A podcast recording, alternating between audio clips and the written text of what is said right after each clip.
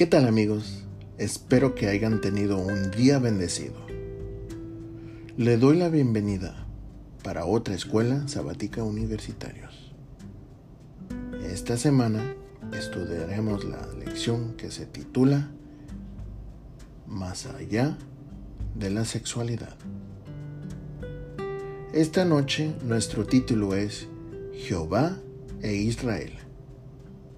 Nuestro texto clave o mejor dicho, nuestro texto capítulo, se encuentra en Ezequiel capítulo 16 y los invito a que lean ese capítulo. Empecemos.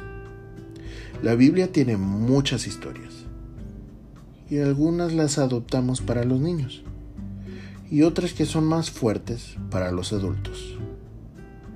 Por ejemplo, la desnudez de Adán, Eva y Noé. Adán y Eva eran completamente aparte de Noé, pero sabemos que había una desnudez entre los tres,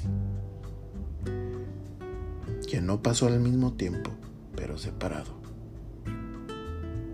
¿Por qué es que la Biblia a veces nos muestra cuán pervertidos somos los humanos? ¿Por qué habla de la historia horrífica de Sodoma y Gomorra? ¿Cómo explicamos la historia de Raab, Salomón, Judá, Sansón y las prostitutas de Apocalipsis? Las historias que se encuentran en la Biblia sobre la sexualidad vienen siendo una historia entre Jehová y su pueblo. O sea, pensamos de pueblo como Israel o iglesia, que es la misma cosa. Jehová viene siendo el novio. ¿Y la novia quién crees que es?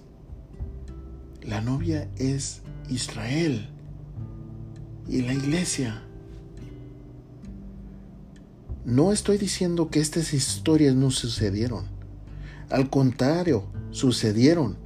Y fue el ejemplo para nosotros para ver cómo su pueblo actúa como una novia a un marido.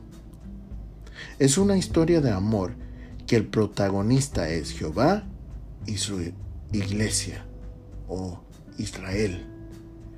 Esta historia se encuentra en el Antiguo y el Nuevo Testamento. El único inconveniente es la relación que es la mujer, o sea, Israel o iglesia, que lucha por permanecer fiel en la relación.